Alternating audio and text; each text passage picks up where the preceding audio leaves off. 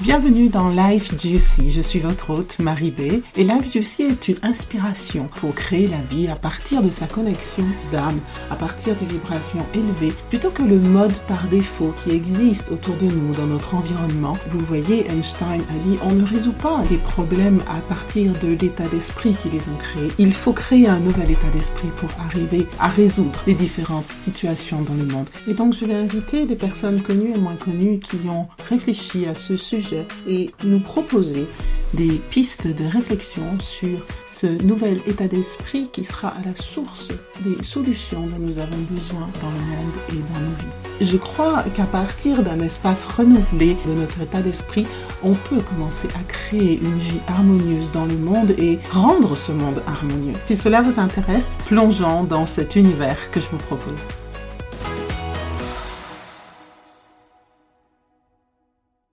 Avant de commencer l'écoute de cet épisode, soyez avertis que nous allons parler d'abus sexuels d'enfants et le propos pourrait être choquant pour vous. Si c'est le cas, je vous invite à arrêter l'écoute immédiatement et peut-être à la reprendre quand vous serez prêt. Merci. La première partie de l'expérience sur euh, le thème des abus sexuels dans la fondation la Paz, dans la première institution, le, projet, la, proposition de la, personne m'a fait travailler effectivement avec, euh, de nouveau avec ces, ces expériences d'abus sexuels en ouvrant des espaces d'écoute. Donc, j'ai ouvert des espaces d'écoute dans les, dans les zones périphériques de la ville de La Paz, donc euh, dans des lieux qui étaient très déprimés. Et c'est là qu'il y a malheureusement le plus de situations. Non, et j'ai travaillé dans ce lieu jusqu'à de 2002 à, 2000, à 2007. Donc, ça a été cinq ans de, cinq ans de travail, mais très, très efficient, avec beaucoup de, beaucoup de présence, beaucoup de, beaucoup d'enfants qui ont été, euh, qui ont assisté. Et puis, des moments où il y a eu des échecs, non, où il y a eu des choses qui n'ont, on travaillait, nous, avec une, une petite valise pour aller dans les collèges.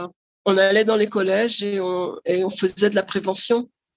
Mm. C'était pas seulement que de l'intervention et de l'écoute, mais on faisait aussi de la prévention au niveau des collèges et on arrivait donc dans les collèges, on, arrivait à déterminer, à détecter des enfants euh, qui venaient nous dire qu'ils avaient été abusés dans leur famille ou qui avaient été abusés par un frère, qui avaient été abusés par un cousin, qui avaient été abusés par un grand-père. Enfin, il y, avait plein de situations comme ça. Donc, euh, notre valise servait. Moi, je l'ai toujours mais elle n'a pas servi. Qu'est-ce qu'il y avait dans votre valise Eh ben, il y avait, il y avait la, il y avait le corps humain en fait. Il y avait mhm. euh, la différence de genre. Encore que maintenant c'est très, euh, euh, c'est, ben, il y avait deux genres, mais maintenant on peut dire que c'est beaucoup plus élaboré, beaucoup plus large. Il y avait le nom de chaque des appareils reproducteurs féminins et masculins pour éviter que les enfants parlent des choses, mais euh, sans connaître vraiment de quoi ils étaient en train de parler, donc euh, être beaucoup plus précis. Il y avait des contes qui permettaient aux enfants sur les sentiments, qui permettaient aux enfants de pouvoir reconnaître leurs sentiments et euh, reconnaître leurs émotions. Et il y avait un conte d'une situation d'abus que les enfants pouvaient reconnaître. Il y avait les lieux où pouvaient se donner des situations d'abus, donc on ne niait pas qu'à l'école, ça pouvait se donner, que dans la famille, ça pouvait se réaliser, qu'un voisin pouvait être. La plupart du temps, l'agresseur était quelqu'un de très connu et pas vraiment quelqu'un d'inconnu. Non. Alors, cette, valise, jusqu'au jour d'aujourd'hui, moi, je l'utilise. Je le nie pas, mais je l'adapte. Il y, a, il y, a, beaucoup de choses qu'il faut, euh, qu'il faut adapter. Je la complémente, je, l'organise, je l'applique la, sur certains, certains plans, mais pas sur tous. Et en général, et on, on, travaille relativement bien avec cette, euh, euh cette valise quand on est en travail de groupe. ce que j'entends, c'est que c'est vraiment important d'amener euh, euh, la connaissance précise aux enfants. Et j'entends non seulement la connaissance du corps humain, en tout cas à l'époque, mais aussi les mots pour pouvoir exprimer ce qu'ils ressentent. Oui, oui, très, Est-ce que c'est pareil aujourd'hui, ça Parce que ça fait 10 ans que vous faites, enfin, moi, ça fait euh, presque 20 ans que vous faites ça. Ouais, 2002, 2022, on est à 20 ans exactement. Est-ce que vous constatez la même ignorance, la même, est-ce que c'est les mêmes choses que vous constatez dans les générations actuelles? Oui, malheureusement. Alors, j'essaye maintenant, au jour d'aujourd'hui, hein, j'essaye de ne plus trop partager d'importance aux, noms donnés par les enfants sur leur corps. Je leur donne après. Mais quand euh, je reçois, par exemple, l'année dernière, en plein, non, 2020, mmh un papa m'appelle en me disant mon fils, mon fils a été, euh, mon fils de 5 ans a été victime de d'un abus sexuel de la part de son cousin. Il nous dit des choses complètement tordues, on ne sait pas que faire. Bon, il m'a emmené le gamin, je lui ai dit bien aux, parents, je leur ai dit écoutez, on va faire une session présentielle en plein confinement, session présentielle et vous allez venir avec votre enfant, avec votre épouse, on va s'asseoir, on va parler, mais attention, je vais montrer certains, certaines choses à votre, à votre fils, mais je ne vais pas rentrer dans ce qu'il me dit pour ne pas le victimiser, parce qu'il y a un protocole que j'aimerais que vous suiviez. Et ne pas m'éterniser à écouter et, point. Non. Donc, le gamin est venu, la famille est venue, le gamin est venu, et, c'était clair. Pour moi, c'était clair, mais dans son langage à lui. Donc, ce que j'ai dit aux parents, c'est ne vous inquiétez pas. Son langage est clair, ce qu'il veut dire, c'est très, très clair. Donc, allez toujours à cette institution de la protection de l'enfance et faites la, plainte dans ce lieu et cette plainte doit monter à la fiscalia et doit, et, doit monter au juge. Donc, euh, si moi j'interviens pour, euh, pour l'appui euh, psychologique, ça va pas marcher. Vraiment avec sa, avec son innocence, et explique ce qu'il a vécu avec ce, cousin qui l'a abusé plusieurs fois. C'est son récit est complètement clair pour moi.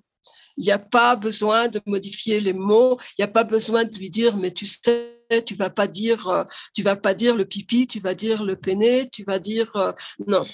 Je leur ai dit, je préfère que ce soit un récit complètement naturel je ne vais pas y toucher. Les parents n'ont pas touché non plus, n'ont pas. J'expliquais euh, plutôt aux parents comment ils devaient agir et ce qu'ils devaient faire avec leur enfant, ne pas le pressionner, ne pas le rabrouer, ne, pas être euh, dans, dans, une situation de jugement, ne pas lui dire de se taire. Donc, toutes ces choses-là, d'essayer d'éviter et en même temps de dédramatiser la situation pour qu'il puisse être sûr, l'enfant, de pouvoir arriver en plein confinement et à avoir accès à la personne qui puisse l'aider au niveau de la, la protection de l'enfance. Et c'est ce qui s'est donné, non? Ça a duré parce que c'est seulement en octobre de l'année dernière que l'agresseur a été arrêté ça a pris son temps. Mais euh, ça a donné des résultats, c'est-à-dire l'enfant a pu être écouté dans l'institution de la protection de l'enfance, puis il est allé à la fiscalie, à la comment on appelle la fiscalie en français C'est le, juge. Le procureur. Le procureur. Le, procureur.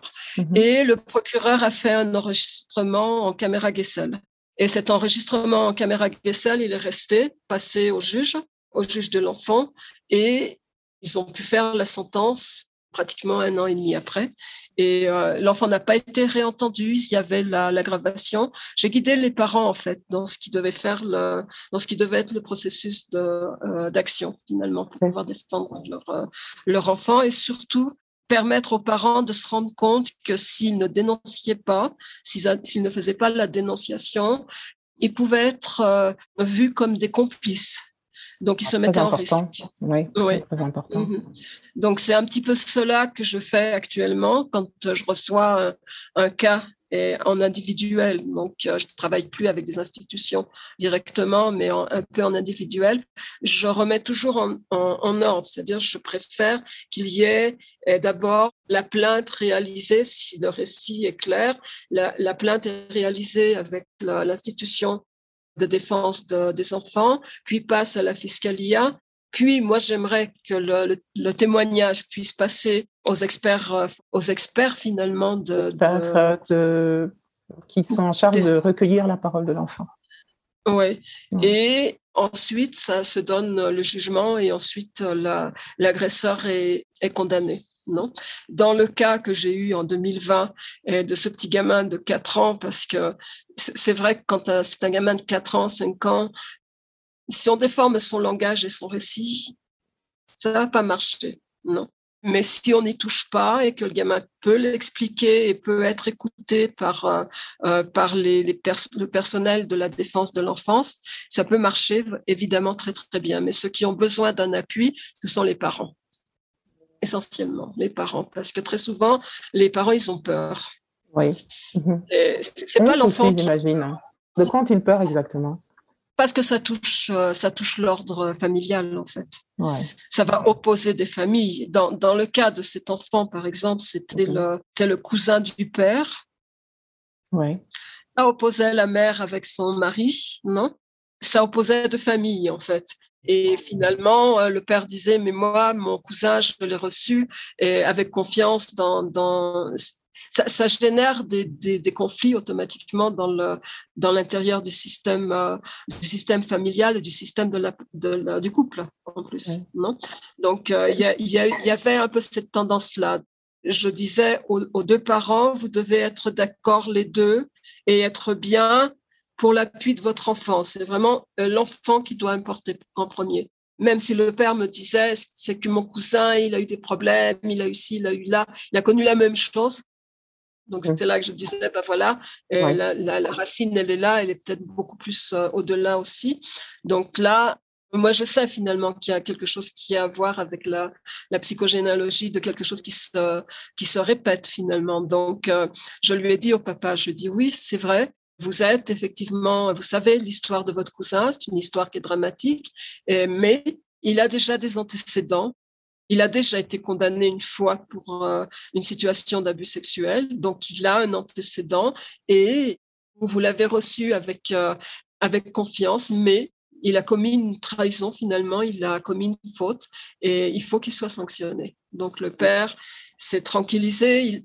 C'est très, très étrange parce que finalement, ce monsieur, malgré le fait qu'on était en confinement, il a toujours été en contact avec moi. C'est-à-dire, c'était un monsieur très, très simple, un maçon, il m'appelait pratiquement toutes les semaines. Par le il avait besoin de soutien, en fait, pour pouvoir soutenir son enfant. Soutien et, oui, et pour lui. Parce que justement, vous parliez de, je vais utiliser le mot exact, c'est euh, la psychogénéalogie, le fait que une situation d'inceste ou d'abus, en tout cas sexuel chez des enfants, se mhm. produise à un niveau donné dans l'arbre généalogique, c'est qu'il y a une histoire du passé une histoire qui visiblement était connue aussi. Et moi, ce qui me surprend, c'est que malgré la connaissance, et c'est, je pose la question parce que je vous ai parlé tout à l'heure de démanteler ces processus-là dans les familles qui, selon moi, sont à l'origine de la perpétuation de ces actes. Mmh, mmh. Comment est-ce qu'on explique qu'une famille qui est au courant des faits, comment est-ce qu'on... Parce que j'ai entendu ce récit-là plusieurs fois aussi. Hein. On mm-hmm. sait que la grand-mère a fait ci ou le grand-père a fait ça, mais on confie quand même ses enfants à grand-mère et à grand-père. Et pour moi, ça n'a pas... Euh, je, pense que ça s'appelle de la dissonance cognitive, mais mm-hmm. ça n'a aucun sens sur l'urgence de protection d'un enfant. Et donc, c'est intéressant. J'aimerais bien que vous parliez de ça et puis de, de ce aspect-là de la psychogénéalogie. Comment ça intervient dans ces processus répétitifs et comment les casser aussi, les briser? Euh, Lorsque j'ai travaillé dans le deuxième travail que j'ai fait, dans la deuxième partie du travail que j'ai fait, qui est entre 2008 et 2012, c'est très court, mais c'est une expérience très pointue.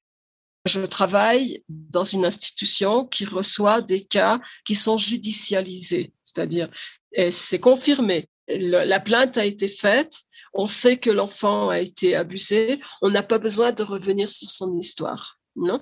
Donc, la deuxième partie de ce travail se produit, se, déroule dans une institution où je reçois des, cas d'enfants qui ont été abusés, dérivés par, la, par le procureur, dérivés par le juge d'enfants, euh, dérivés par la protection de, l'enfance, dérivés par euh, des institutions qui protègent, qui reçoivent ces enfants en foyer et je travaille avec eux, mais la partie émotionnelle. Pour permettre à cet enfant d'avoir la, d'avoir la force, d'avoir la valeur de pouvoir soutenir son, son récit.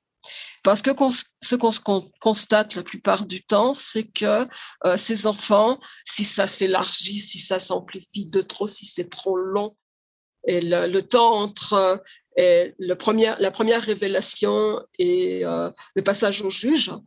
si ce temps est trop long, les enfants y renoncent. Ils vont plus reparler. Donc ils vont, ils vont même retourner sur leur, sur leur récit et vont dire que c'est pas vrai. Qu'est-ce qui explique ça? Et la plupart du temps, eh ben parce que c'est trop long en fait, parce qu'il y a trop de, il y a trop d'espace entre, euh, il y a trop de temps finalement. Là, là j'ai un cas actuellement d'une d'une préadolescente de 11 ans qui a dénoncé son cousin, qui a expliqué ce qui s'était passé. C'est clair, c'est net. C'est passé à la caméra Gessel de de l'institution euh, de la protection pour l'enfant, c'est bloqué. Il n'y a pas le passage à la fiscalie de la, du procureur, il n'y a pas le passage au juge, il n'y a, a, rien qui se donne. Donc, euh, elle va arriver à un moment, cette gamine, où elle va se rendre compte que euh, ça a généré trop de problèmes dans sa famille, ça a généré trop de, trop de difficultés euh, entre son père et sa mère, ça, ça, a généré, ça a dégénéré en difficultés entre elle et ses oncles et tantes, entre elle et ses cousins, et que, eh bien, euh, on lui a dit, on lui a fait comprendre qu'elle provoquait l'emprisonnement de son cousin et que c'était grave. Donc, elle commence à avoir cette notion de euh, c'est grave ce que j'ai fait et j'aurais peut-être pas dû le faire. Et elle revient sur son, sur son discours et le laisse tomber. C'est un mécanisme très connu euh, dans les, chez les enfants qui vont chercher à sauver euh, le père, la mère, la situation familiale et vont se mettre en tant que bourreau, en fait. C'est très étrange parce que la victime se pense bourreau. Tout à fait. Dans la, dans la tête de la gamine, c'est c'est à cause de moi que ma grand-mère paternelle est malade et parce que cette pauvre grand-mère paternelle ne sait pas comment faire maintenant pour euh, réunir sa famille, par exemple au moment de Noël qui a été dramatique pour elle. elle ne sait pas comment faire pour réunir toute, euh, toute sa famille. Elle ne peut plus voir ses enfants elle ne peut plus voir ses enfants euh, comme elle le faisait avant. Si moi je suis présente, elle n'ose pas inviter ma, ma, tante. Euh, si moi je suis présente, elle n'ose pas euh, parler de certaines choses devant euh, devant mes, oncles et, autres tantes, et ça génère effectivement un, conflit familial qui est vraiment très très important. Donc cette gamine de peu à peu, elle est en train de se de baisser progressivement. Et la dernière fois que je l'ai rencontrée, je lui ai dit, tu sais, et ça ne change rien de tout ce que tu as dit, tout ce que tu as dit a été enregistré, c'est vrai mais il ne faut, il ne faut pas avoir peur de ce qui est en train de se passer. C'est pas toi la responsable. Donc elle se, elle se chargeait un petit peu de la, d'être bien coupable finalement de, euh, de cette situation qui se passait dans la famille et des dynamiques qui se donnaient dans la famille. Alors, dans la deuxième, ça c'est, pour le travail que j'ai fait maintenant et le pourquoi. Et les enfants, ils, au bout d'un moment. Oui. Moi, je trouve ça très intéressant parce que souvent la parole de l'enfant est dénoncée à cause de ces comportements-là, mais on ne regarde pas l'origine de ces comportements. Qui, sont, qui, partent de cette innocence de l'enfant qui veut que sa famille aille bien, qui veut de l'harmonie, qui veut que les choses se passent bien. Donc l'enfant, dans son innocence, va se sacrifier quelque part pour oui, tout à fait. créer une fausse harmonie, pour plaire aux parents. Et cet aspect psychologique, j'entends en parler très, très, très rarement. Je suis très heureuse que vous ayez adressé ce sujet-là, vraiment. Mm-hmm. Tellement important pour comprendre pourquoi. Parce qu'il m'a été posé cette question-là. Une mère me disait Mais je comprends pas, je lui ai posé la question, je lui ai demandé Mais qu'est-ce qui s'est passé? J'ai vu un... comme ça. J'ai vu un préservatif là, et j'ai demandé Mais qu'est-ce qui se passait avec ton père là mm-hmm. eh ben, Elle m'a répondu rien. Je lui ai demandé plusieurs fois, elle m'a répondu rien. Vous comprenez, j'ai utilisé ce ton parce que c'était ce ton-là qui était utilisé face à l'enfant. Oui, mhm. oui, Mais, mais voilà, c'est aussi ce que j'ai découvert dans la, dans la deuxième partie de, de l'expérience euh, thérapeutique, donc euh, avec ces enfants qui sont euh, en situation judiciaire. Il y a deux choses. Non, non seulement l'enfant peut revenir sur son discours, sur son récit, et donc, il faut appuyer psychologiquement, thérapeutiquement, émotionnellement, affectivement pour que le, discours puisse se maintenir malgré le grand temps, la longueur de, temps qui, euh, euh, qui passe entre la première révélation et euh, l'arrivée au, au, procureur non et au juge. Dans la deuxième expérience que j'ai eue, ce que j'ai constaté surtout dans ces appuis, c'est le travail avec les parents Et, si bien je faisais un travail, si bien je devais faire un travail avec l'enfant, et la plupart du temps, j'étais amenée à initier un travail avec les parents ou initier un travail avec la maman, parce que la plupart du temps, je constatais que la même maman avait été abusée. Et c'était quelque chose qui se répétait de génération en génération. Donc, euh, je, dessinais mon génogramme et je disais, bon, cet enfant a été abusé par telle, euh, par telle personne. Oui, mais la maman a été abusée par telle personne dans le, dans le même arbre généalogique qu'on retrouvait effectivement les, euh, les situations d'abus. Donc, la plupart du temps, et ça me menait à travailler en parallèle l'enfant et la maman. Et je disais, si la maman va mieux, il, digère sa situation personnelle qu'elle n'a pas pu dénoncer malheureusement et qu'elle ne peut plus dénoncer. C'est pour ça que personnellement, je, suis pour la l'imprescriptibilité des crimes sexuels. Non, en général, mhm. je, je, suis assez favorable à On est loin de ça en France, je vous l'assure. On est loin de ça en France, on est loin de ça euh, même, euh, même ici en Bolivie, on n'en parle jamais de ça.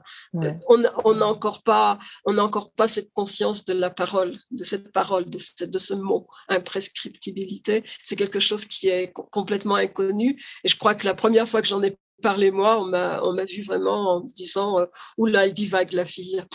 Mhm. mais, mais je pense que c'est ça, en fait. La plupart du temps, ces mamans n'ont pas pu dénoncer ce qui leur est arrivé et c'est quelque chose qui est extrêmement, euh, courant, qui est extrêmement. Euh, je ne voudrais pas dire que c'est culturel, mais c'est presque ça.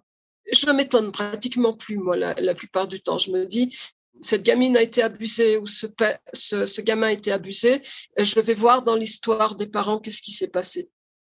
Et automatiquement, je vois que dans l'histoire des parents, il y a eu une situation similaire. Donc, il faut que je travaille avec la maman cette situation d'abus personnel qu'elle n'a pas pu dénoncer et que symboliquement, je vais essayer de travailler avec elle. Du moment que j'arrive à travailler avec elle symboliquement ce qui s'est, passé, elle est elle a plus de sûreté avec son enfant, elle a plus de, euh, de force pour appuyer son enfant.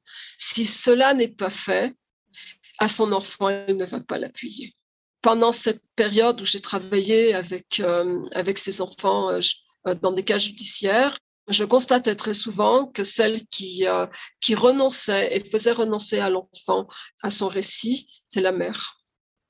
La mère qui n'appuie pas sa fille, qui a été abusée par, la, par le père ou par le, le beau-père, et qui a été abusée par le grand-père ou l'oncle, et elle n'appuie pas, elle ne, réserve pas un accueil à sa fille et, la plupart du temps, elle la, elle la dément, elle la disqualifie, elle la rejette. Et ce sont effectivement, effectivement ces, ces gamins, gamines que j'ai pu recevoir lorsque je travaillais avec l'institution qui est euh, les villages d'enfants, Aldeasos. Durant l'étape où j'ai travaillé directement avec les cas judiciaires, j'ai profité le plus possible pour pouvoir travailler en parallèle le cas de l'enfant, le cas de la mère, euh, différencier le cas de la mère et savoir que dans une famille, il peut y avoir euh, des agresseurs et des victimes euh, sur plusieurs générations. Sur plusieurs générations. Est-ce que ça fait partie de votre protocole de soutien aux victimes d'abus sexuels aujourd'hui? De, de, de, toujours regarder cet aspect de la psychogénéalogie? Oui, parce que maintenant, euh, maintenant je fais des, euh, je construis mes génogrammes, mais en même temps, je fais une analyse personnelle de la, depuis la psychogénéalogie de ce qui s'est passé. Non? Mhm. Et très souvent, j'aide les, j'aide les familles un peu à comprendre comment se donnent les dynamiques relationnelles et comment et où commencent effectivement les situations qui, euh, qui se sont données d'abus ou d'inceste. Alors, il y a aussi un autre, un autre truc dans la législation bolivienne, mhm. et le terme inceste a été annulé. Il n'existe oh. pas. Je trouve il ça grave. il a été instauré récemment dans la législation euh, française. Dans la, dans la législation bolivienne, il y était jusqu'en 2005. Et depuis euh, le, changement, de, depuis l'arrivée du MAS, euh, parce que j'imagine qu'il y, y a, beaucoup de choses qui se passent dans cette, dans cette institution politique aussi. Il y a tellement de papas qui ont abusé de leur fille, il y a tellement de grands-pères qui ont abusé de leur, euh, euh, de leur, petite fille ou de leur petit-fils que le mot a été complètement euh, annulé. Donc, il n'existe pas le mot inceste. Donc, quand on a un père, un bon père qui a, qui a abusé de la, de la fille, de la, de la belle-fille, ça reste comme une situation de violation. C'est une violation, c'est un abus sexuel et point. Je pense qu'il faut faire la différence. Moi, je, je, travaille beaucoup sur le thème de la différence. Quand, euh, quand une maman me dit c'est mon père qui a abusé de moi, c'est mon frère et qui a abusé de, moi, c'est mon frère avec l'aide d'un cousin.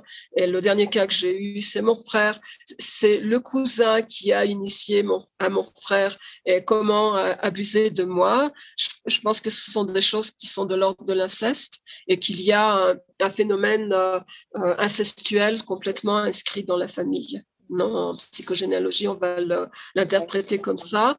Mais ce terme inceste n'existe pas dans la législation bolivienne. Donc, même s'il y avait une forme d'imprescriptibilité du crime sexuel, il resterait le fait qu'elles ne peuvent même pas dire que, que c'est un inceste et définir, le définir comme un inceste. C'est moi qui leur dis, en fait, la plupart du temps, dans le cadre de la thérapie, qui leur dit c'est une situation d'inceste, ce qui s'est donné. Pourquoi les gens ne le reconnaissent pas comme un inceste Est-ce qu'ils le reconnaissent en tant qu'abus sexuel? Ils le reconnaissent comme abus sexuel, oui. Ok, très bien.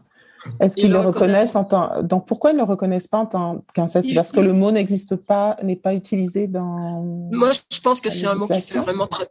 C'est un mot qui fait vraiment très, très peur. C'est comme le mot pédophile, il fait très, très, peur. Ok, oui. En fait, le, le, mot pédophile, le mot inceste, c'est des mots tabous. Clairement, oui moi je pense. Et puis dans la culture d'ici, non euh, En 2019, je travaillais avec des, des, adolescentes de 13, 14, 15 ans qui sont mères, c'est-à-dire qui, qui, qui, ont eu des enfants suite à, euh, qui ont eu des bébés suite à, un abus, suite à une situation vraiment très très floue. Et la plupart du temps, euh, les témoignages me disent que ça s'est passé dans la communauté même dans la famille même.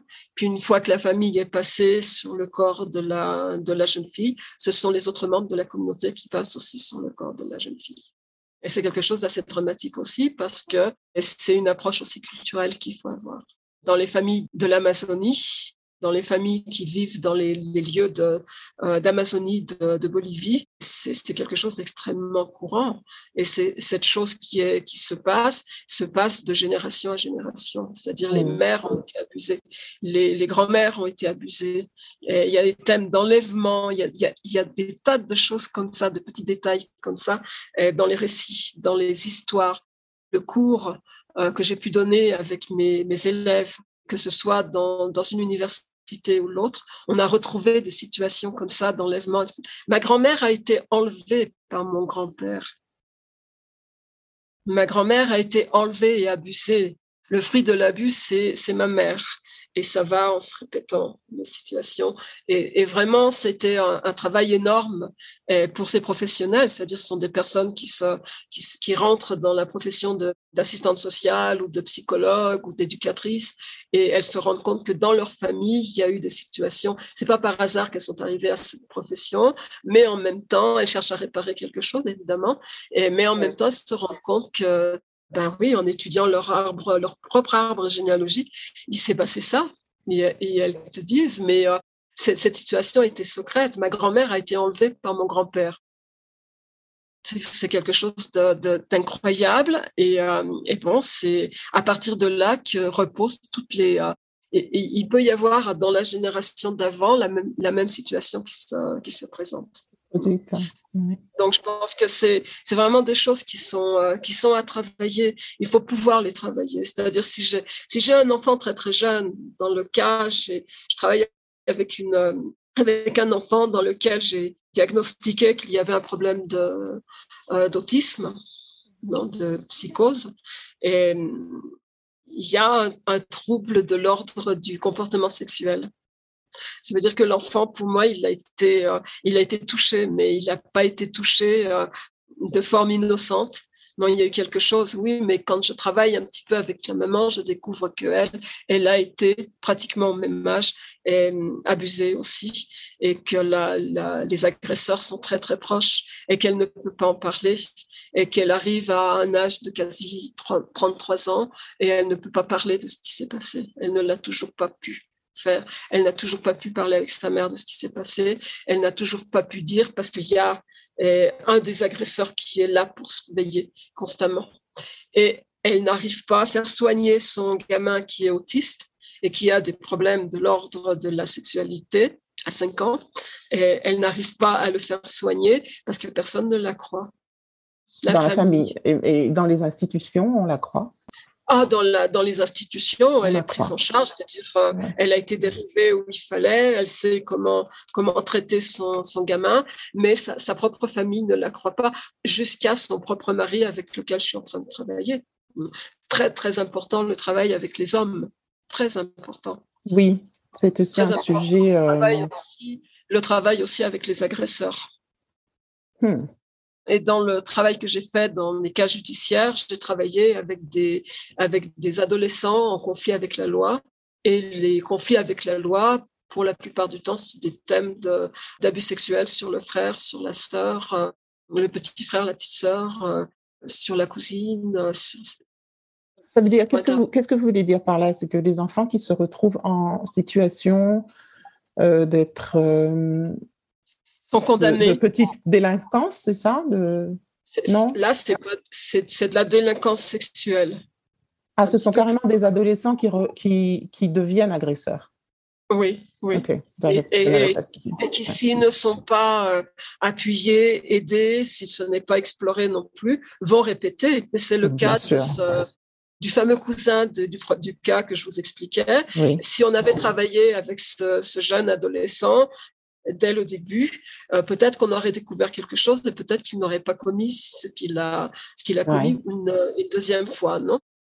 Dans la deuxième expérience euh, que j'ai faite entre 2008 et 2012, j'ai été amenée à travailler avec des adolescents qui étaient des agresseurs sexuels. Mmh. Et ce travail avec les agresseurs sexuels adolescents, il est super important aussi. Il est, il est super important, pas dans le sens de, de les disqualifier ou de les appuyer en acceptant ce qu'ils ont fait, de travailler un peu dans la responsabilité qu'ils peuvent avoir. Et si on ne le fait pas, c'est des, des, jeunes qui seront amenés à reproduire finalement euh, euh, ces situations, donc euh, à, être des, des réincidents. Et il faut travailler avant qu'ils soient des réincidents. Nous avons tenté aussi de travailler avec des agresseurs sexuels dans les, dans les prisons. Ça n'a pas été un succès comme le schéma est déjà trop installé chez l'adulte, j'imagine. Euh, je ne sais pas, mais. Je, pense. Il y a, il y a une, grande notion de négation. Hmm. Et puis chez certains, il y a une espèce de notion, euh, comme il y a un petit peu en Asie. Moi, je dois, euh, je dois initier ma fille au thème de la sexualité. Et ça, c'est très ancré. C'est très ancré dans la, dans la tête de certains, de certains hommes. Je suis originaire d'une île euh, qui est dans la Caraïbe et euh, il y a une expression que je ne retiens pas qui explique cela, une histoire de cheval blanc. J'imagine que si je demande à ma mère, elle pourrait me le dire. Même mon père, c'est mon père qui n'est pas originaire de la Caraïbe. Mm-hmm. Il me l'avait dit quand je lui ai parlé de ce qui m'est arrivé. Il m'a dit, oui, c'est vrai qu'il y a ça dans cette culture. Mais moi, je pense qu'il y, qu'il y a quelque chose de très culturel dans cette il y a quelque chose de très culturel ici. Euh, ça, se voit énormément parce que les prévalences d'abus sont beaucoup plus nombreuses dans les zones très chaudes, dans les zones tropicales, dans les zones de jungle où la situation est très, très difficile et s'associe à d'autres situations, c'est-à-dire c'est les zones minières aussi. Donc il y a un va-et-vient de, gens, il y a un va-et-vient de, métiers, de corps de métiers, de gens de tout, de tout type. Et donc euh, viennent, euh, viennent des, trafics de, mineurs, euh, trafics de, de, gamins, de gamines qui sont enlevés de leur famille et sont amenés vers ces zones pour changer, ou retrouver après beaucoup d'années euh, euh, dans ces zones minières, où on ne peut pas imaginer finalement que, c'est, euh, que cela puisse se passer, mais c'est, mais c'est ainsi en fait. Selon vous, comment on peut déconstruire ça dans les familles? Vous l'avez dit déjà, soutenir la parole de l'enfant, aider les mères et les pères à faire face aux situations telles qu'elles sont, regarder l'arbre généalogique. Vous pouvez. C'est ce que j'ai entendu. Oui, je confirme. C'est très important de pouvoir soutenir l'enfant. Ça, c'est un, travail qui est essentiel. Mais euh, à travers l'enfant, il faut pouvoir soutenir les parents aussi. Mhm. Et quand je dis les parents, c'est pas seulement euh, la maman. Oui, la maman en grande partie quand elle arrive à expliquer qu'elle a été victime elle aussi euh, d'un abus, mais qu'elle n'en a jamais parlé, qu'elle l'a gardé sous silence et que jamais personne ne s'est n'a entendu parler de cette situation, de cet événement. Donc ça, c'est très important de pouvoir la faire travailler en forme symbolique dans toutes les dévolutions finalement de, des événements qui se sont passés.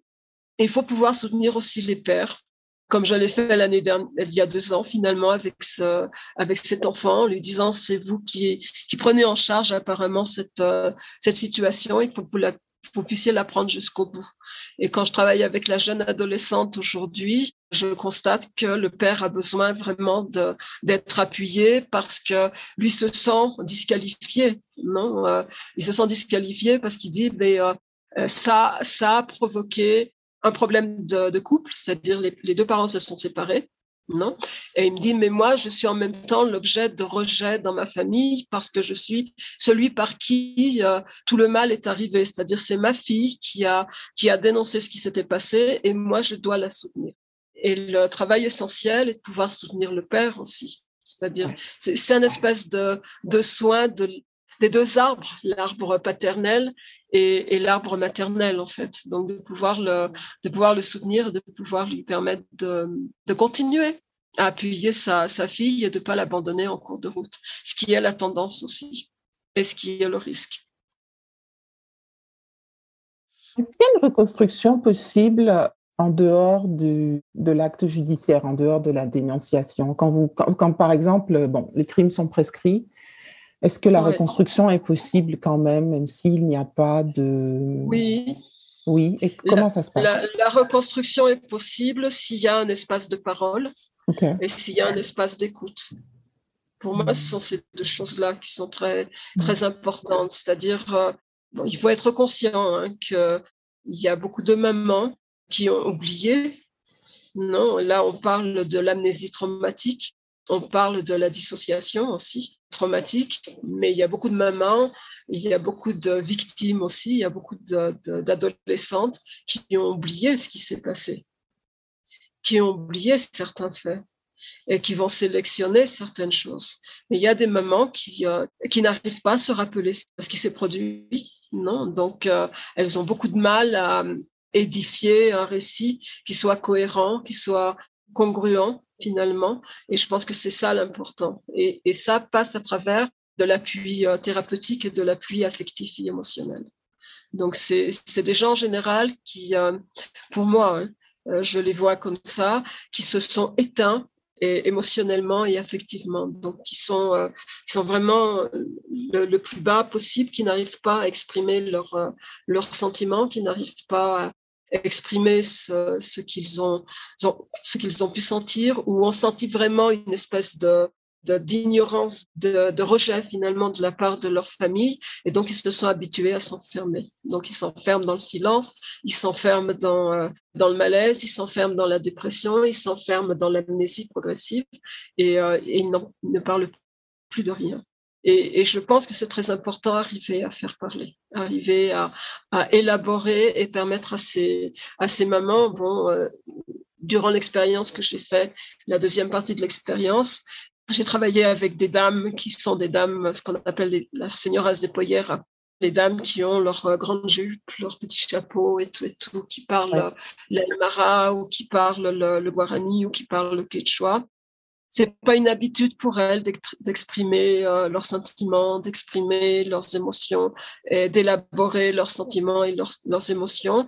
Et je pense qu'un espace d'écoute et de confiance, vraiment, il y a, c'est vrai qu'il y a un transfert qui est très important entre la personne et, la, et le thérapeute. C'est vraiment essentiel pour arriver à leur permettre d'élaborer et aller plus loin dans leur réflexion et être plus forte finalement pour pouvoir appuyer leur euh, enfant après dans l'histoire que, leur enfant a eue. Et ça, c'est vraiment essentiel.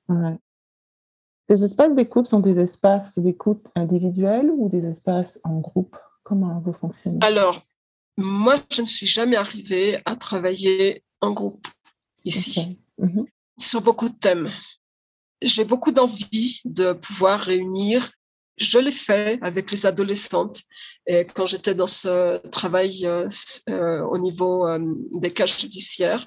J'ai réussi à réunir un groupe de, de cinq, six adolescentes filles. J'ai réussi à réunir trois garçons agresseurs et victimes d'agression. Mais malheureusement, les parents, les adultes, c'est très, très difficile à faire. Très difficile à faire. J'ai le même désir de pouvoir réunir des familles qui ont vécu une perte, un deuil d'un enfant ou un deuil euh, d'un parent. Et actuellement, que j'accompagne beaucoup les, euh, les, familles qui ont perdu un, être cher du Covid, des gens très jeunes qui sont, qui sont décédés du Covid ici euh, en Bolivie. C'est très, très difficile de les amener à, travailler en groupe. Il y a une espèce de, de peur de l'autre qui est très, très importante, le peur de se montrer faible aussi et vers l'autre et de montrer les sentiments en, discussion dans un groupe. C'est quelque chose qui est très compliqué euh, ici et qui n'arrive pas à, se faire. Je vois avec euh, avec rage parfois, mais bon, je peux pas euh, peux pas l'exprimer comme ça. Mais des, des, personnes qui arrivent à réunir en groupe, en groupe d'appui qui trouvent un qui trouve un fil, je crois, pour pour réunir les personnes et, et les faire travailler ensemble. Et je trouve ça super.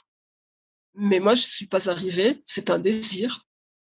C'est de la même, la même manière que j'ai un désir de réunir des parents qui ont adopté des enfants pour pouvoir parler de cette expérience. Je ne suis jamais arrivée à le faire. Jamais, jamais.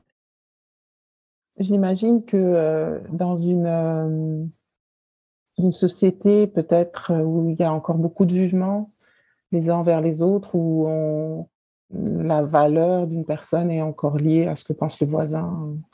C'est difficile. Hein. Et, puis, et puis, certaines choses qui sont tabous, c'est-à-dire la mort, c'est pas quelque chose dont on parle de forme allègre, de forme euh, en gaieté. C'est quelque chose qui est assez grave. Le Covid reste, euh, reste un sujet tabou. L'adoption reste un sujet tabou l'abus sexuel reste un sujet tabou. Donc, il y a, y a, pas mal de, de, de, choses comme ça où je me dis, c'est pas arrivé à le faire, mais euh, ça, ça, se fera un jour. ça se fera un jour. Si un jour tu arrives à réunir trois personnes, ce sera très bien sur, euh, sur un thème. Ça, ça, ça pourra se faire. Peut-être que la technologie va nous, nous permettre de faire cela parce que j'ai pu réunir, par exemple, l'année dernière, trois familles adoptives ensemble et elles ont pu parler de, euh, leurs difficultés. Donc, c'est déjà un petit début. Le présentiel est, plus compliqué, j'ai l'impression. le travail en, en, lien direct, réunir un groupe, s'asseoir et, pouvoir, euh, pouvoir dire, ah ben voilà, ici vous avez euh, telle personne qui a euh, il, y a, quelques années adopté euh, euh, cet enfant, ils ont eu telle difficulté, telle difficulté, ou ils n'ont pas eu de difficulté du tout. Et, vous, comment ça s'est passé? Ce travail est très, est très compliqué en présentiel, mais il s'est fait en, virtuel par contre. Mm-hmm. Et c'est étonnant, mais bon, ça s'est fait pour, pour l'appui l'appui aux personnes qui ont, qui, qui, ont perdu des êtres chers du Covid, c'est encore très très c'est encore très très difficile. Je travaille en individuel pour le moment, donc c'est quelque chose qui est euh, qui est encore très fermé. Et évidemment, le travail avec les pères, par exemple, moi je trouve que c'est très important de pouvoir travailler avec les hommes. J'aimerais retourner sur ce sujet-là justement et pas et pas rester simplement à se dire que c'est foutu pour eux. Ils seront, ils seront toujours des agresseurs, ils seront toujours des pervers, ils seront toujours des euh, catégorisés comme ça et faire qu'il y ait une, une espèce de séparation, non, comme ça. Et je trouve que c'est regrettable. C'est très important, je pense, de pouvoir travailler aussi avec les pères, aussi avec les hommes, aussi avec les, les patients hommes et, et de pouvoir maintenir un, un, processus de thérapie qui soit, euh, qui soit un peu plus long que ça parte pas en couille, pardon de le dire comme ça. Oui, oui, euh, bon, c'est souvent comme ça. Ça se produit en fait. On commence une première session, une deuxième, et puis, puis ensuite, ben, ils viennent plus, ou ils se présentent plus, ou ils ont peur, non, mmh. quelque chose les, les remue. Il faut arriver à pouvoir euh, travailler avec eux. Personnellement, je considère que j'ai eu beaucoup de chance parce que j'ai pu mener à bien des sessions autant avec les mamans qu'avec les papas, autant avec les hommes qu'avec les femmes. Et j'ai beaucoup de patients hommes. Donc, euh, je m'en félicite hein, d'une certaine manière. Je suis arrivée à trouver, un, je sais pas, quelque chose qui, euh, qui permet à ces, ces personnes d'être présents et d'être là. Mais si je compte dans le nombre de mes patients, eh ben, j'ai moitié, moitié hommes et moitié femmes, moitié adolescents varons et adolescentes euh, varons hommes et, mm. et adolescentes euh, filles. Et, mais c'est très important. Non? Et je ferme jamais une discussion avec, euh, avec un père. Si je me dis que ah, c'est foutu avec le père, c'est un agresseur et c'est fini. Si, si je m'arrête à ça, je vais pas, je vais pas aller loin. Mais si par contre j'arrive à le tirer peu à peu et à, et à le sensibiliser peu à peu, ben, je pense que oui, c'est possible. Là, euh, vous avez travaillé avec des, euh, des jeunes adolescents qui euh, ont commis leurs premiers actes, disons.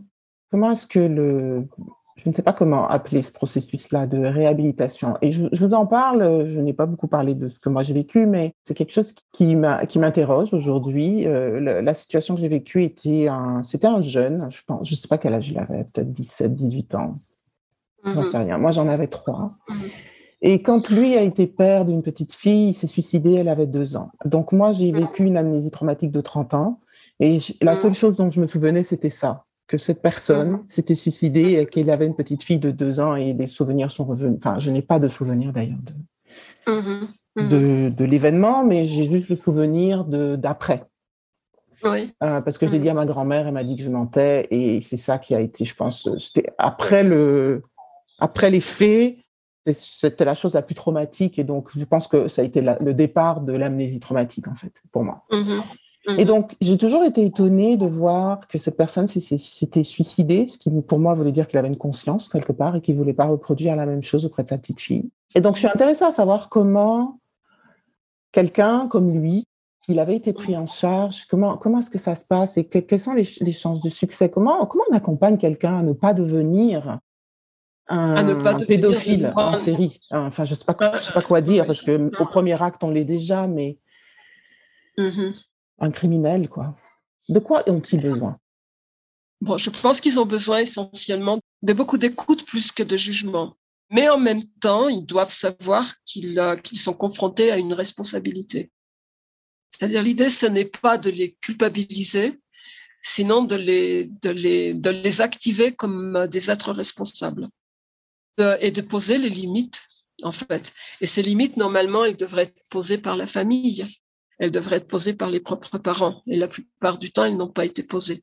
Dans l'expérience que j'ai eue avec cet adolescent qui avait, euh, qui avait agressé sa sœur et son, et son petit frère, ce gars avait été lui aussi victime d'abus. C'était une, euh, une, situation d'abus en cascade, en fait. Le, père avait abusé de la fille, de la, de la plus grande des filles. la fille avait abusé de lui, justement. Et, tout ça s'était répété en cascade. Ça, c'est des situations qui se présentent énormément ici. C'est la plupart du temps par le manque d'information. C'est la plupart du temps par, euh, par le fait que les parents ne parlent pas avec leurs enfants, ni de la sexualité, ni des limites, ni des choses qui peuvent se faire, ni des choses qui ne peuvent pas se faire. Donc, la plupart du temps, ils ne savent pas. Non les, ces adolescents, ils sont... Euh, ils ont rompu une règle, mais en fait, quand on leur dit, euh, t'as rompu une règle, à ah, quelle règle? Ils savent pas de quelle, de quelle loi il s'agit. Non, et la, et, la loi qui interdit l'inceste, elle est naturelle, normalement. Et, ça, et ça, et eh ben, ils en ont pas, ils en ont pas la conscience. On leur a pas dit, on leur a pas expliqué, on leur a pas, on leur a pas mis les limites.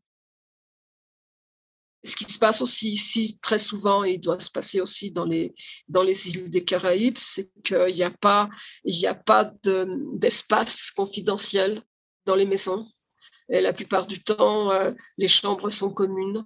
Les, enfants dorment ensemble. J'ai eu des situations où, la maman explique, mais mes enfants dorment dans le même lit. depuis tout petit. Et puis, ils arrivent à 13, 14 ans, ils continuent de dormir dans le même lit. Puis, il y a des choses qui se passent, mais euh, il n'y a personne pour, euh, pour voir et il n'y a personne pour euh, se rendre compte finalement de ce qui est en train de se passer. Donc, c'est vrai que c'est quelque chose qui est assez, qui est assez particulier, qui tient de l'ordre de, de l'organisation aussi de la part des parents. C'est-à-dire, moi, très souvent, je propose aux mamans, je leur dis, mais comment vous organisez? Je prends conscience qu'elles n'ont pas l'espace des fois. Non, mais et permettre une certaine confidentialité, permettre une certaine privacité, permettre qu'il n'y ait pas ma fille et mon fils dorment ensemble. Et ma fille et mon fils, bon, ils avaient trois ans, ils dormaient ensemble, c'est bien. Six ans, ils dorment ensemble, ça continue d'être bien. Neuf ans, ça continue d'être plus ou moins bien. Puis 11 ans, bah, je pense que là, c'est quelque chose qu'il faut faire attention. Et, euh, et, ils ont besoin finalement de savoir, les personnes, qu'il y a cette nécessité de préparer un espace confidentiel, priva, privé, pardon, pour leurs enfants. Et très euh, souvent, ça, il n'y a pas. Mhm. Je suis euh, très sensible à l'éducation des parents. Je trouve qu'il n'y a, a pas d'école d'éducation de parents. Il n'y a rien qui guide quelqu'un à devenir un parent conscient. Oui, la plupart du temps, c'est comme ça. C'est comme ça partout, en réalité, non? Donc, les, les, écoles de, de parents, euh, c'est un mot qui est très, euh, qui est très, euh, très nouveau, mais qui est très présent, qui est très à la mode aussi ici, former, former les écoles de parents. Mais c'est pas toujours fait de, la, de la meilleure manière possible. Non, non plus. Donc, moi, je pense que dans le, cadre du travail que je fais, euh, je suis amenée à travailler avec les parents. Et très souvent, avec les parents, eux, ils me demandent, ils me disent, mais Domi, comment est-ce qu'on fait?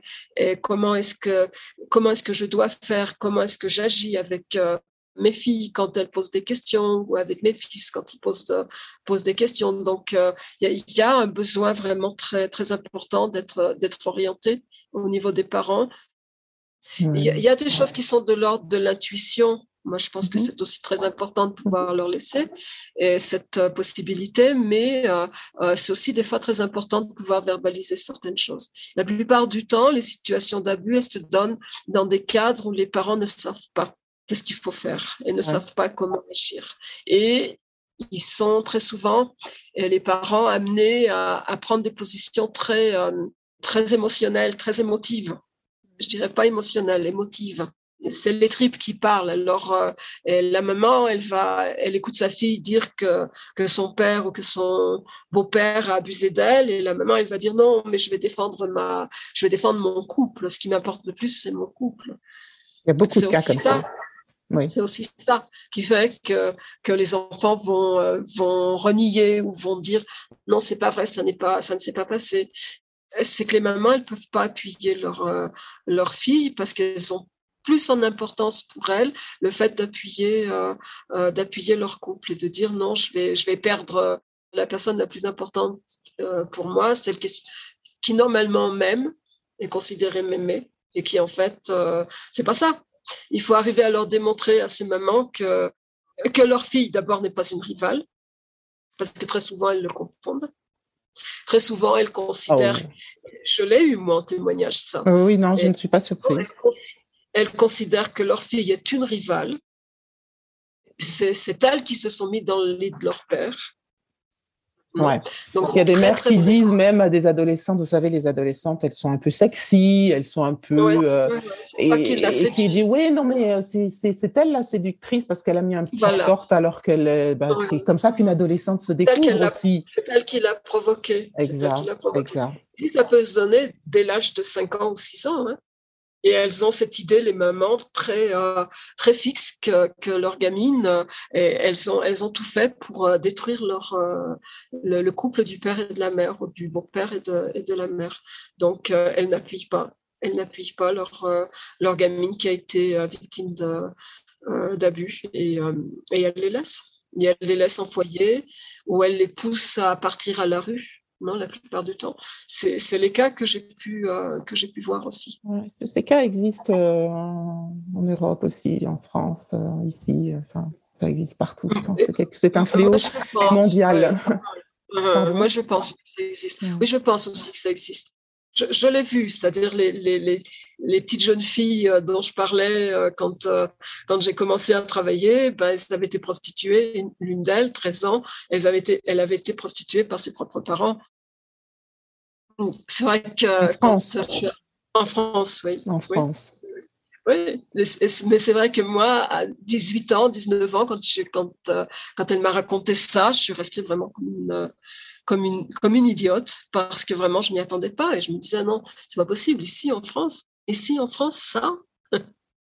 J'ai entendu ici au Québec. Hein. Euh, J'ai entendu ça ici au Québec aussi. Euh, une jeune fille euh, dont le père lui a dit, j'écoutais une émission à la radio et le, la personne qui reportait la situation disait que le père avait répondu à sa fille, oui, mais de toute façon, c'est toujours mieux euh, d'être prostituée que de euh, tu gagneras mieux ta vie que si tu vas à l'école. Vous imaginez ce mmh, genre de valeurs transmises mmh, d'une mmh, génération. Et, lui, c'est certainement ce qui lui avait été transmis. J'en sais rien, on ne connaît pas l'histoire des gens. Sans compter le nombre de, de, de, gamines qui ont été euh, qui ont été abusées par le père, prostituées par le père et prostituées en même temps en, amenant les amis, les, les, cousins, les cousines à, utiliser le, corps de la, de la gamine. C'est aussi très. L'affaire Outreau en France, par exemple. Mhm. C'est extrêmement riche. Je suis encore frappée mm. par l'ignorance autour de ce sujet.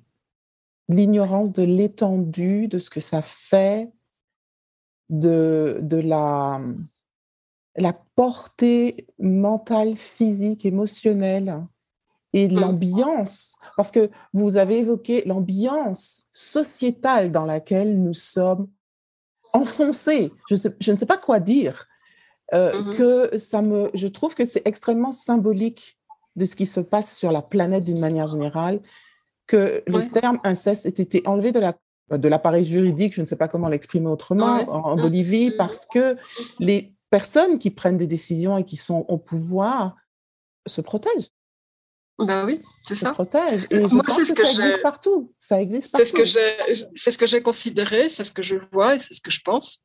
Non, quand on voit, quand on voit en France les, les, noms des personnes qui ont été, qui sont sortis dernièrement, qui ont été accusées de, eh, par leur propre fille, fils, d'avoir été abusées finalement, et ce sont des personnes très très connues qui ont eu, qui ont eu les rapports d'audimat les plus hauts. Et cependant, ils sont, euh, on, pourrait, je ne sais pas si on peut les, les, appeler des agresseurs, des pédophiles.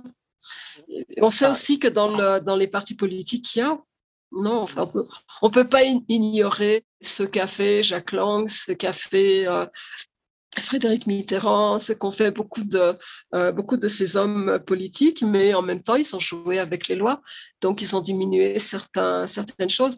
Ici, on a eu un président euh, pendant 14 ans, qui est Evo Morales, qui est pédophile, qui passe, euh, qui passe son temps, qui change de, de, couple constamment, mais, mais si son couple, c'était une personne mûre, non, une femme mûre, non, c'est pas ça ce sont des jeunes filles de 14-15 ans. C'est de la pédophilie. Oui, et, euh, et les séduit. Ce qui m'époustoufle, ce qui m'époustoufle, et je ne sais pas quoi dire parce que ça me coupe le souffle littéralement, c'est cette. Euh, parce qu'il y, a une question que, en préparant, en préparant cette série d'émissions, j'en parle autour de moi, et il y a une question qu'un homme a posée et a dit Oui, mais vous vous rendez compte que des, euh, des hommes peuvent être accusés à tort et ils vont être euh, mis en pâture, disons. C'est pas le terme qui a été utilisé, mais dans les médias. Mm-hmm. Et donc ma réponse c'était mais, mais euh, combien de cas sur euh, l'ensemble des personnes abusées sur la planète On s'entend? C'est vrai que c'est mm-hmm. dramatique pour un homme d'être accusé à tort. Mm-hmm. Mais c'est un infime pourcentage, je, ne saurais pas l'évaluer. Mais on, là, c'est plutôt la situation inverse qui existe les, victimes n'ont pas parlé. Elles n'ont pas parlé parce qu'elles ont eu peur. Dans le cas du Hamel, par exemple, le, jeune, le, fils, le frère de cette femme qui a écrit le, livre, il n'a pas parlé. Il n'a pas parlé, il n'a pas pu parler, il n'a pas pu parler jusqu'au bout. Non, donc c'est quelque chose qui est vraiment, euh, qui est vraiment dramatique. Et en fait, c'est une question de pouvoir. L'abus en lui-même, c'est une question de pouvoir. C'est euh, le pouvoir qu'une personne impose sur une autre. Et c'est le pouvoir de la peur. Non? Entonces, comme c'est le pouvoir de la peur, et c'est imposer la peur à quelqu'un, et ben ça va s'installer toutes les choses à son tout autour, c'est-à-dire euh, euh, le silence, le secret, euh, le, non-dit, la négation, et puis et puis l'amnésie. Parce que le cerveau est, aussi fort que cela finalement pour pouvoir se dire non, c'est dangereux.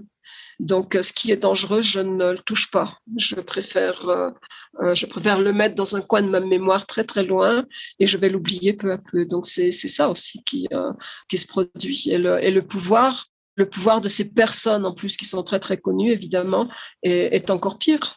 Parce que comme ce sont des personnes connues, le public va dire non, cette chose ne s'est pas passée parce qu'on l'aime trop, cette personne. Donc on va qu'elles ont une aura euh, de, je pense, Evo Morales, par exemple, hein, qui a une aura de défendeur de l'environnement, le sujet extrêmement à la mode, où tout le monde se targue de... Et je suis une environnementaliste, hein, euh, je, mais je sais à quel point c'est utilisé. Je sais à quel point... Euh, on, est, on est manipulé par toutes sortes de positionnements de bonne pensance. Voilà. Oui, ça, et ça fait très mal. Ça fait très mal d'être obligé de reconnaître qu'un un Evo Morales, il a, il a menti à tout le monde. Il est considéré comme le seul euh, président indigène. Il n'est pas indigène en plus. mon mari, si, il l'est. Mais euh, Evo Morales ne l'est pas. Et en plus, il, il, accapare des choses et pour, pour dire que lui a raison. Et en fait, c'est bon pour moi, c'est un vulgaire producteur de coca, point. Avec tout ce qu'il y a derrière. Et malheureusement, pédophile en même temps. Et, et, pédophile, mais, mais, mais avec une espèce de, d'anomie, c'est-à-dire euh, euh, le, vice-président qui, qui l'accompagnait durant les, les, 14 ans n'hésitait pas à, dire Ah, mais euh, Evo, quand il va terminer son mandat, son, idée à lui, c'est de se, trouver une petite jeune de 15 ans et, de partir avec elle. C'était la pédophilie à, grand jour moi, je me disais, mais c'est pas vrai, il ne peut pas avoir un discours comme ça, le vice-président il est en train de le casser, le type. Ben non. Non, il le soutenait, finalement. En fait, il, le soutenait, il soutenait cette chose-là, et il, faisait apparaître cette euh, situation d'être avec des gamines de 15 ans comme quelque chose de normal. Oui, exactement. Si le, si le président le fait, les autres peuvent le faire. Absolument. Hein, euh, le, le, ce qu'on appelle en anglais le role model, le, modèle euh, d'une société cette conversation me, me renforce dans le fait qu'il faut vraiment sortir ces sujets-là des tabous et les amener au grand public, euh, quitte à répéter et dire la même chose. De toute façon, l'apprentissage se fait avec la répétition. Oui, aussi. Parce qu'on c'est pas une pas en entendant une information une seule fois qu'on mm-hmm. l'intègre. Et donc, la, la, répétition est importante pour euh, changer les consciences autour de ce sujet. Ma mère, je me quand je, lui ai parlé, je lui ai, je l'ai informé que je, faisais mmh ça et que non seulement c'est pas en anglais, ce sera en français, donc n'importe qui en mmh France pourra m'entendre parler. Elle me dit, j'en parlais avec beaucoup d'émotion, et puis elle me dit, oui, mais si tu es guérie, euh, tu ne devrais pas avoir des émotions. Je, lui dis, mais, mais maman, tu te rends pas compte que pendant la pandémie, le nombre d'enfants abusés a triplé, quadruplé? Mmh Tu ne te rends pas compte que le monde n'est pas sorti d'affaire là-dessus. Je lui dis, moi, je ne peux pas regarder, être là et puis euh, ne rien dire, ne rien faire. Ne pas... Je sais de quoi il s'agit. Je suis responsable, moi aussi. Et, et, je lui ai dit, tu sais, toi, tu n'as pas eu la chance d'exprimer ce qui t'est arrivé. Moi, je veux que les enfants d'aujourd'hui puissent le faire. Et là, et là elle m'a dit oui, c'est vrai, c'est vrai. Parce, parce qu'en plus, c'est un peu grâce à. Enfin, une des raisons pour laquelle j'ai pris cette décision, c'est qu'elle m'a dit un jour j'étais vraiment dans l'ignorance et si j'avais su certaines choses, j'aurais fait, la, j'aurais fait des choix différents. C'est pour ça que c'est très important euh, pouvoir euh, orienter les parents, pouvoir les aider, pouvoir les appuyer, pouvoir leur dire en même temps ce qu'ils risquent. Mmh. Parce qu'ici, c'est très fréquent qu'une maman, parce qu'elle n'a pas dénoncé une maman, non, parce qu'elle n'a pas dénoncé l'abus sexuel de sa fille, soit mise en prison pour être complice. Mais les gens, beaucoup de personnes ignorent cela. Moi, je connais un cas, je, je ne nommerai pas, je ne dirai rien sur ce sujet-là, mais un cas de la sœur était abusée dans la chambre d'à côté et l'autre sœur était au courant et fermait les yeux parce que parce que c'était l'omerta dans la famille, on s'entend. Mm-hmm. Mais quand ça se passe entre adolescentes, est-ce que est-ce qu'une adolescente est-ce qu'un adolescent au courant de quelque chose peut être euh, considéré comme complice ou on va tenir compte du manque de maturité de, de la personne? On va, on va certainement prendre en, compte le manque de, maturité de la, de la, personne, de l'adolescent, mais euh, ça va générer beaucoup de choses. Cette personne peut être considérée comme complice de n'avoir pas dénoncé les faits. C'est très important. Beaucoup de personnes ignorent ça. Et cette personne, en même temps, peut être euh, effectivement celle qui impose le silence. Ça, je le vois euh, personnellement dans ce, dans ce cas. Je suis un petit peu en train de, de, de, brusquer la, maman parce que ça fait, euh, ça fait deux, trois semaines que sa maman est présente avec elle. Son frère aîné, qui a été son agresseur, est présent avec elle et le frère aîné ne part pas. Donc, je n'arrive pas à travailler avec elle parce qu'il n'y a pas la confidentialité, il n'y a pas la privacité pour, pour euh, pouvoir faire une session avec elle et la faire avancer. Ça m'agace, moi, parce que je me dis, ce type, il est en train de participer au, au retour au silence, finalement. C'est-à-dire, euh, il est là pour, pour euh, surveiller que les choses ne se disent pas.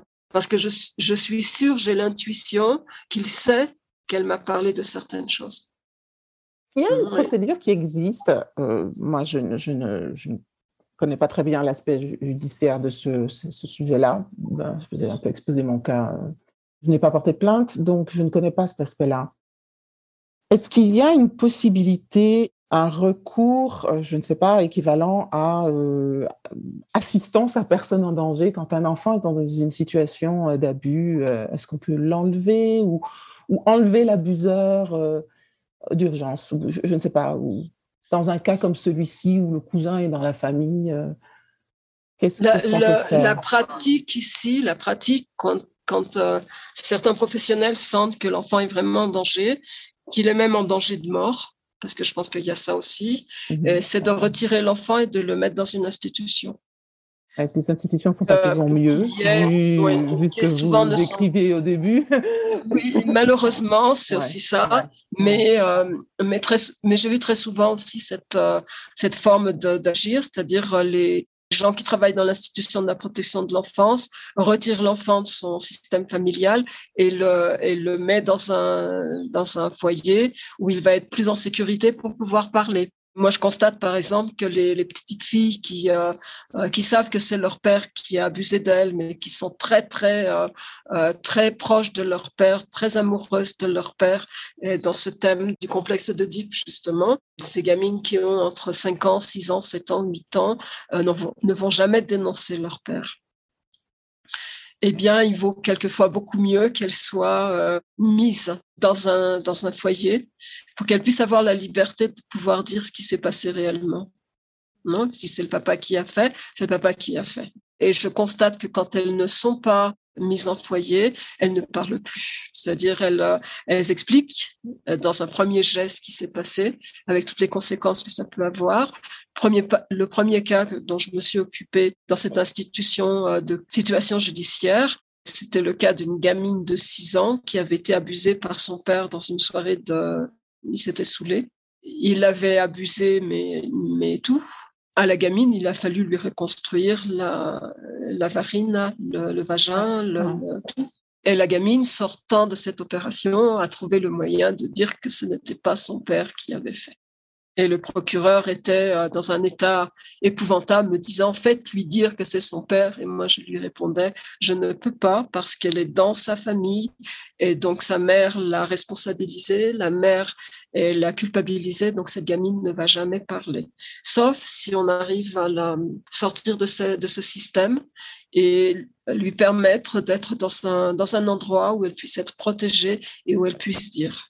Par contre, j'ai vu d'autres cas où les filles ont été retirées de leur euh, système familial et avaient pu accuser le papa et avaient pu dire c'est c'est mon papa, c'est mon beau-père, c'est euh, le, couple de ma mère, le partenaire de ma mère. Non, elles n'ont pas été appuyées par les mamans, mais euh, elles ont pu finalement se récupérer, se reconstruire. Je n'ose pas imaginer comment est cette gamine, euh, j'y pense très souvent, et comment est cette gamine qui n'a jamais pu dire que c'est son père qui, avait, euh, euh, qui, lui avait fait ce qui s'était passé, non? Et les dégâts provoqués. Elle devait avoir une autre opération à, à, 12 ou 13 ans. Je pense qu'en calculant bien, elle doit avoir 17 ans maintenant. Comment faites-vous avec le sentiment d'impuissance? Comment, composez-vous en tant que personne accompagnatrice avec ces situations où vous avez beau faire une situation comme celle-là, par exemple?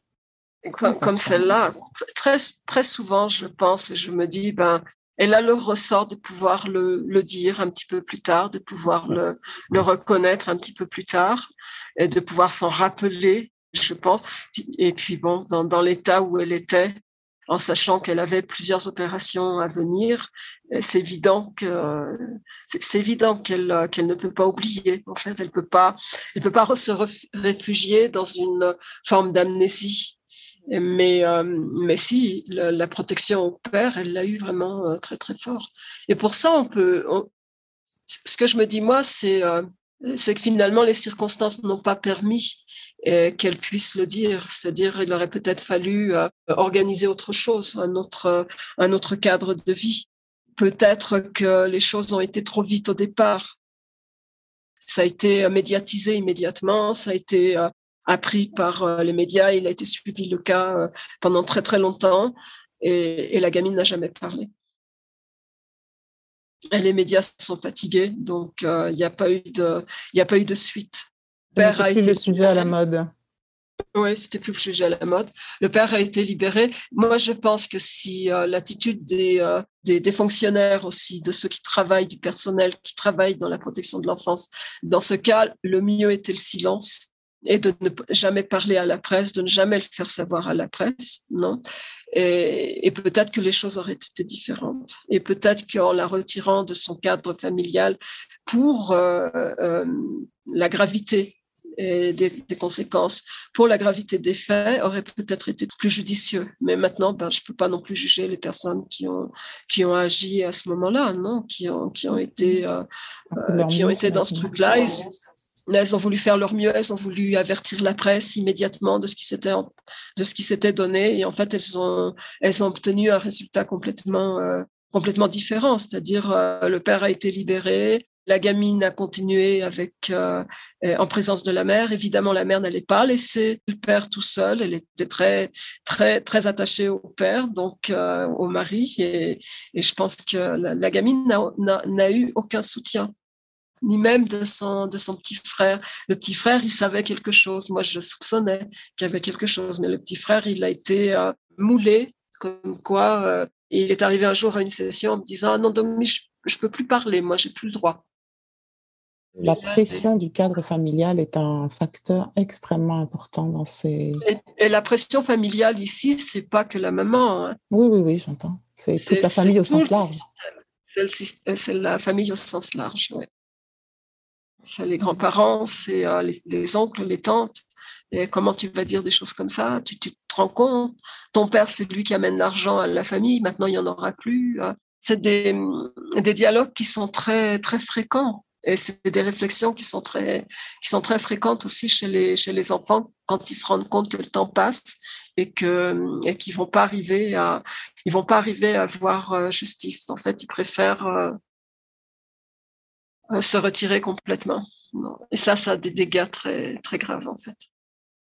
Aujourd'hui, le, le, système judiciaire et puis mais partout dans le monde ne tient pas compte de, de l'aspect euh, psychologique en fait de ces actes et, des impacts sur euh, les victimes qui, qui vont se contredire, qui vont, euh, qui vont dire une chose et l'autre à cause de la, la, pression, la pression, comme on a dit, familiale et aussi l'impact psychologique sur l'estime de, de, soi, ne, ne, pas vouloir être à l'origine de la destruction. Déjà que le monde de l'enfant est détruit intérieurement, L'enfant ne veut pas être à l'origine de la destruction du monde qui est censé le, sécuriser.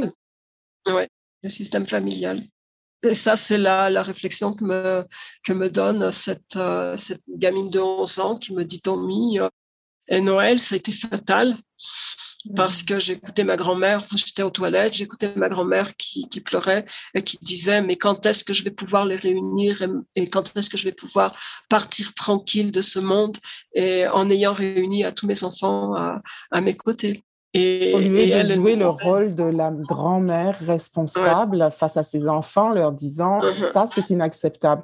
Et, et ça, ça réveille, euh, chez moi, ça réveille beaucoup de colère, ce genre de comportement. Mm-hmm. j'ai beaucoup de mal j'ai joué ce rôle de la responsable dans ma famille et j'ai dû m'opposer à une grand-mère comme ça en lui, en lui uh-huh. disant oui, je t'aime, mais ton comportement est inacceptable. Parce qu'on ne peut pas s'empêcher d'aimer. Euh, il y a un lien fort d'amour entre, mm-hmm. même quand quelque mm-hmm. chose comme ça se produit, et, je sais ce que c'est, mais, mais la responsabilité, le, le, manque, ce manque de responsabilité sur les conséquences d'une vie, et ce n'est pas une vie, c'est une vie, puis une autre, puis la génération d'après, puis celle d'après, puis celle d'après.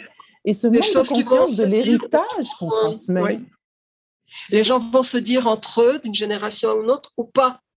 Ça va rester dans un, dans un cocon de silence, dans une bulle de silence, et puis cette bulle de silence, elle va exploser euh, trois ou quatre générations après avec une situation pratiquement similaire. En fait, c'est souvent comme ça que ça se, répète, en fait. mais dans le cas, par exemple, de cette gamine de 11 ans, elle, est sortie des toilettes et elle m'expliquait, mais j'ai demandé à mon père de me, ramener, de me ramener à la maison parce que je me disais que je n'avais plus rien à faire dans cette, euh, euh, dans cette famille. Parce que justement, euh, je suis la personne qui, qui ne les permet pas d'être ensemble. Donc, il ne faut pas que je sois dans cette famille c'est très difficile d'expliquer ça au père.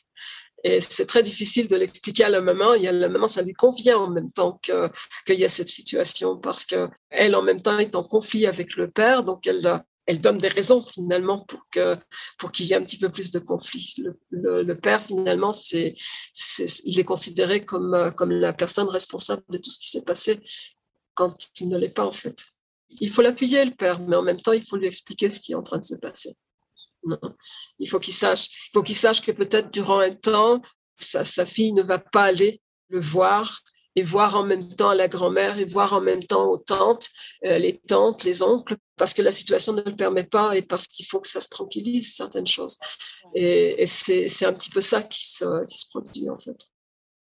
Son rôle, c'est aussi de la protéger protéger de mmh. ces paroles-là, la protéger de cet environnement qui est toxique pour elle, pour mmh. son développement, pour sa, euh, son, rétablissement.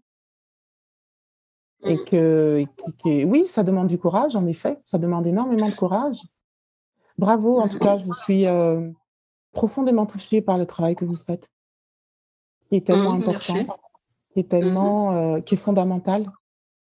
Un pour moi, c'est un, travail de transformation de la société. Je n'irai pas si loin, parce que c'est bien difficile. C'est difficile, mais c'est toujours euh, c'est vous et puis les autres personnes qui font le travail que vous faites. Et oui, ça change la société parce que chaque enfant qui sort d'une situation comme celle-là, qui devient un adulte équilibré, va mm-hmm. créer une génération équilibrée après lui. Mm-hmm. Et moi, j'ai cette vision. Enfin, en tout cas, mm-hmm. c'est comme ça que je le vois. Peut-être que euh, ce n'est pas la vérité, mais la dimension et l'importance de ce travail pour moi, a un impact sur l'ensemble de la société mmh et sur mmh l'avenir de l'humanité. Est-ce qu'on veut que ce genre de choses continue ou pas? Non, personne ne veut que ça continue. Mmh Donc, euh, ouvrir la parole, permettre euh, la prise de responsabilité là où elle doit être prise, permettre euh, le rétablissement et le retour à, une humanité éclairée. Bienveillante éclairée, plus bienveillante. bienveillante. Mhm. C'est ce mhm. travail-là. Et mhm. euh, au nom de l'enfant que j'étais, je vous remercie. Moi, je vous remercie à vous pour la confiance et puis pour, euh, pour avoir fait en sorte que bah, j'étais à l'aise finalement pour, euh, pour m'exprimer en français. Oui. avec, avec quelques mots en espagnol au milieu. C'est correct. et, des fautes de grammaire aussi, mais bon, je, suis quand même arrivée. Oui. Je vous remercie vraiment. Je suis euh, profondément touchée. Merci. Merci. Merci au nom de ces enfants. Mhm. Hello, merci d'avoir écouté cet épisode de Live Juicy. Et si vous avez aimé ce que vous avez entendu aujourd'hui, merci de le partager avec vos amis. Si vous avez des questions, des sujets, des commentaires, vous pouvez m'envoyer un message directement à marie-lifejuicy.com. Si vous n'avez pas encore fait, souscrivez, évaluez et revoyez cet épisode. Merci pour votre écoute.